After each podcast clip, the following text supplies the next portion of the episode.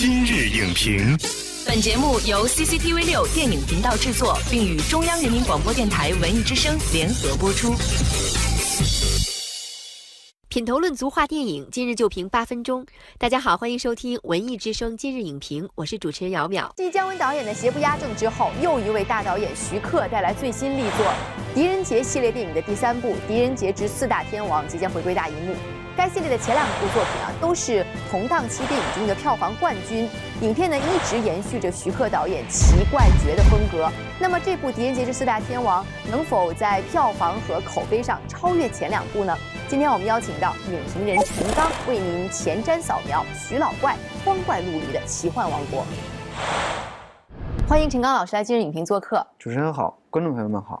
徐克导演打造的《狄仁杰》系列电影呢，现在已经到了第三部啊。我们看前两部在这个市场上都收获了不错的反响。现在是时隔五年的时间，徐克导演为我们带来了这个《狄仁杰》系列的第三部，会有什么样特别的期待吗？第一个方面肯定还是这个徐克导演的这种天马行空的这种鬼才导演的他的想象力和创造力。呃，比如说第一部里的鬼市、大理寺和第二部里的桃花庵、大唐的宫殿、集市，我们都没有见过，都是靠这个徐克导演自己来手绘来完成。一直想看到在第三部里边有什么样的奇观世界。第二层期待是他其实对人物的这种性格的塑造会更加的丰富，更多的是武则天的内心世界呈现给观众，包括武则天与狄仁杰之间的关系的这种情感的复杂性呈现出来。那么狄仁杰这个人物就会更加立体。另外一个是狄仁杰和这个呃尉迟真金这样的两个角色，他们就出现了像《无间道》那样的一个内心的这样的一个复杂的性格的呈现。这个时候人物就不再是。单一或者片面，而是变得越来越立体。那么第三个就跟这个狄仁杰所所用的这个兵器或者武器有关，就是他所用的这种抗龙锏。这个抗龙锏其实代表着这个大理寺的这种呃法理和正义。我们在预告片里看到了武则天说要收回这个抗龙锏。那么作为狄仁杰的这种正义的身份、法理的身份是否还合理？嗯，那他自己是否会自我产生质疑？这都是我们说这个四大天王里边非常重要的看点。皇城戒严，即刻召狄仁杰回京。寡人命狄青即刻交出亢龙锏。无论如何，一定要保住亢龙锏。看狄仁杰前两部的时候，我们经常会有一种叹为观止的感觉。其实他也是想把狄仁杰打造成一个系列电影。徐克导演在这个九十年代的时候，给我们带来过一个特别经典的系列，就是黄飞鸿系列。对对。中间有什么样传承的关系吗？其实黄飞鸿系列是当时在这个九十年代的时候，他把这样的一个。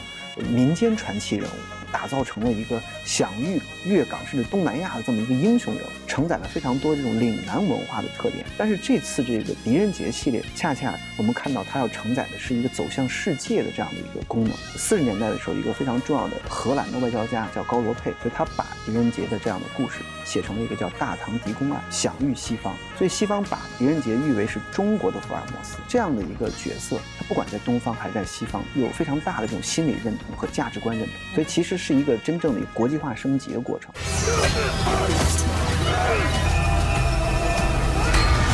我们看到徐克导演的这些影片，还是有一种比较老套的东西一直都在那儿，甚至有人说呢，就一直摆脱不了邵氏电影的影子。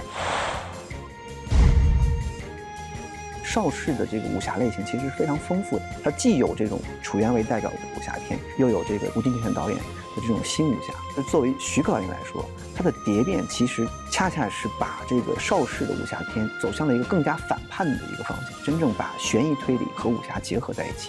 所以它不仅仅拘泥于邵氏电影，它是将邵氏电影的这样的一些传统继承的同时，他做了非常多的这种自我的这种。想象力的升级。呃，刚才您说他以前是曾经把武侠和推理结合在一起，那么他这一次是要把东方玄幻和推理结合在一起，但是往往大家诟病的就是那个推理的，就是用逻辑的这一部分占的篇幅太少，而且力量也很弱。其实观众希望自己的参与感更强一些，对。但是徐克就是徐克，徐克一定不需要说我让你来参与我的推理过程，而是徐克要带着你一起来经历他的推理过程，经历他的想象力的这种开展，甚至不断的跳跃。这种悬疑推理在徐克电影中的运用，它其实更多的是作为一个继续冲突的动机来使用。影片中有一些，比如说它可以易容术，它的推理的这种神秘性和可能性更多。这神秘诡秘的图又出现。仇恨乃永不超生地狱。不过。过其实除去这种震撼的视效，还有动作场面，那我们发现故事本体哈、一直是徐克相对来讲软肋的地方。是不是徐克导演他就是太过于注重技术，会忽略故事本体呢？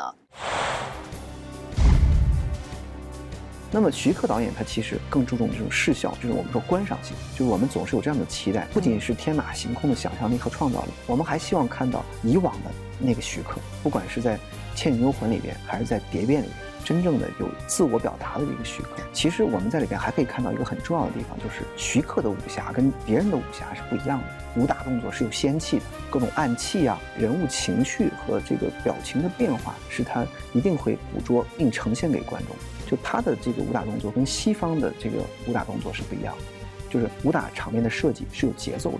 嗯，他通过这种节奏的变化，其实传递出了东方人这种武打像舞蹈一样的这样的一个真谛，就是说我们的这个武打动作里面是有美学的，这是很多人没有看到徐克保留的香港电影甚至徐克电影里面的武侠的精神。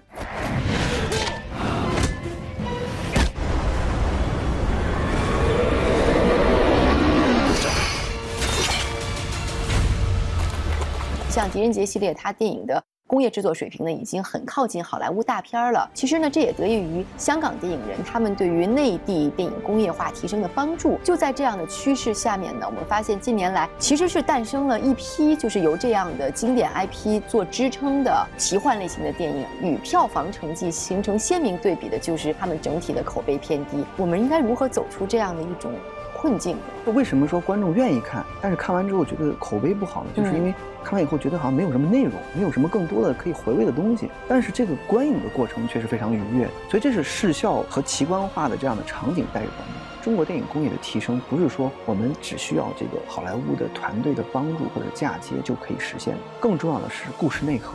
取自我们的文化资源，其实这个可我们可以学习我们近邻，比如说印度电影，用这个内核作为支撑，然后用形式包括视效作为一个包装，然后推到这个世界上。中国电影其实也需要这样的一个过程，找到这样的一个文化内核、文化资源，把我们东方文化的意蕴和东方哲学的这种特点给表达出来。感谢陈刚老师的精彩分析。从前呢，徐克代表了浪漫派武侠电影的极致，为我们呈现出了一个个瑰丽无比的武侠世界。如今的徐克对电影拍摄技术不断探索，使观众仿佛置身于奇幻的海洋。